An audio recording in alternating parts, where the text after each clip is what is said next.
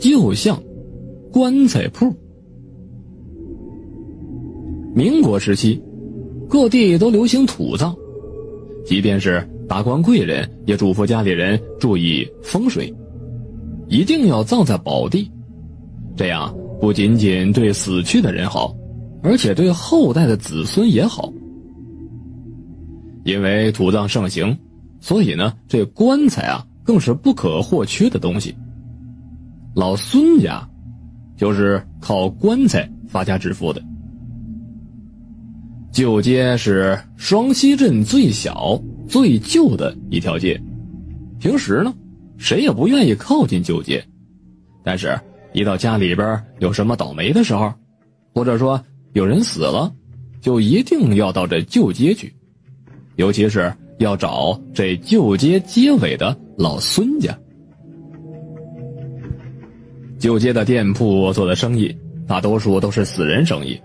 所以开门的时间很短，早上日上三竿开门，到了晚上，太阳落山之前一定要关门休息。祖祖辈辈的都是这么传下来的。到了这孙杨的这一代呀，已经不那么重视传统了，而且说这乱世里生活也不好过，这生意嘛自然也不好做了。不过人总是要吃饭的。孙杨就想着，把旧街棺材铺的名号给打起来，只有这样，以后才能有活路。特别是在这个时代，土匪、官匪、军匪出没，死于非命的人也是特别的多。穷人家买不起棺材，但是稍微有一些资本的人家就会希望买一副棺材。那么这样，就接棺材铺的机会就来了。谁能够没有棺材呢？说这天如同往常一样，孙杨吃完了早餐之后，就慢悠悠的开门，一直等到了太阳快下山了，也没有一个顾客上门。正当他准备关门的时候，出现了一双手，那双手扒在了门上。当时孙杨正关门呢，这心里边吓了一跳，他想起来了，去世的老父亲跟他说过许多这棺材铺的禁忌，可是也没说过这样式的呀。难不成这是鬼上门了？孙杨打算强行关门的时候，那双手露出来更多的部分了，看得出来，那应该是一双女性的手，还有一个细细的声音：“老板，等等，我我要买买棺材。”你走你的阴间路，我做我的活人生意啊！孙杨不敢看，就这么说。一般而言。这鬼怪不会为难这棺材铺，否则呢，那就是在毁自己的路。这时候他出现了，那是一个穿着破烂、皮肤白皙、黑色的长头发散着的女子，她竟然扑哧的一声就笑了。你说什么呢？我是来给我弟弟买，我弟弟病死了。说到这儿，他又悲伤起来，眼睛立马就红了。孙杨这个时候才有胆量去看她，这是一个特别清秀的姑娘，看得出来应该是逃难来的，也许之前还是一个大家闺秀。在这个段世里，大多数的人都变得是人不人鬼不鬼的。孙杨动了恻隐之心，竟然又把棺材铺的门给打开了。进来吧。这时候夕阳已经完全沉下去了，没有了光亮。幸好天还不是特别黑。女子身后有一个小推板车，不用说了，那板子上边放着的，那个男人一定就是他死去的弟弟了。死人不进棺材铺，这是祖传的禁忌。孙杨不是不明白，但是看着这么一个柔弱的女子，这大晚上的带着一个死人在大街上晃荡，也不知道会出什么事儿。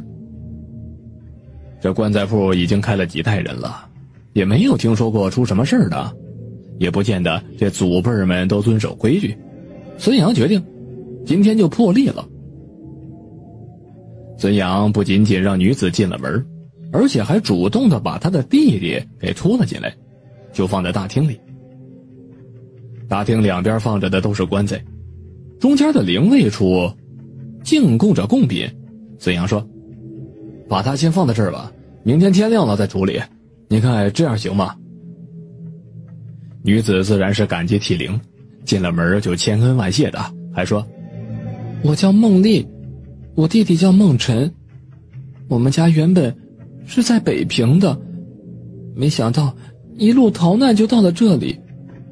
弟弟自幼身体就不好，没想到前不久……”说着说着啊，孟丽又哭了。孙杨一看这哭的是梨花带雨的，心疼起来，赶紧安慰说：“啊，没事孟姑娘啊，你不必太难过了。如果姑娘不嫌弃呢，这棺材铺也是你家。孙某人虽然说没什么家底儿，但是多养活一个人还是能做得到的。你弟弟，我也会当做自己的弟弟来对待。”孟丽并没有想到孙杨这么热情，更加感动了。眼泪朦胧的说：“谢谢孙公子，孟丽，我以后为您做牛做马，为您洗衣做饭。今晚的晚饭还没做吧？我这就去做。”孙杨的心里边自然是满意的呀，他收留孟丽，怎么可能没有点私心呢？在这么一个乱世，娶个媳妇儿多困难呐！而且呢，他是一卖棺材的，没钱没地位，而且还不吉利。且说这孟丽长得那么漂亮，用一副棺材换一个媳妇儿，那太值当了。趁着孟丽在厨房忙活的时候，孙杨开始观察起了他死掉的弟弟孟晨。听孟丽说，孟晨已经死了好几天了，他一直也没有找到人帮忙，可是又不能把弟弟扔在路边上不食荒野，所以就一直用板车拖着。孙杨觉得有点奇怪了，不对呀，这孟晨身上一点死人的气味都没有，虽然说呼吸没有了，身体也是冰冷的，可是身上就是没有气味，而且现在是大夏天的，按理来说，死了好几天应该早就发臭了呀。这时候，孟丽从厨房里走了出来，说：“饭已经做好了。”他问孙杨：“怎么了？”我弟弟怎么了？孙杨看着他着急的样子，想了想，之后还是什么都没说出。没准他弟弟身上真有什么事呢，但是他不知道，说出来的话，不也是徒增烦恼吗？不如解决了之后再说。棺材铺的旁边就有高人，平时卖点寿衣糊口，而且呢，他经常出去云游。估计这阵子也快回来了吧。吃饭吧，明天啊，我就把你弟弟下葬。孙杨为了让孟丽安心，这么说着。不得不提的是，孟丽做饭的手艺真的是非常好。孙杨一边吃一边赞不绝口，还伸手去碰孟丽的手，他发现，孟丽她的手总是特别的凉。孙杨隐隐的就觉得不对劲儿了。孟丽的手怎么跟他那死去的弟弟的手一样呢？被你发现了呀！孟丽笑了，这么说着，他身上倒是散发出了一股子臭味。孙杨一直以为是逃难的时候没有机会梳洗，所以才发臭了。可是现在看起来，这并不是那么回事。孙杨想说话，他想问清楚这到底是怎么回事，可是。已经没有机会了，他感觉到头晕眼花，意识模糊。他突然意识到，饭菜里被下了毒了。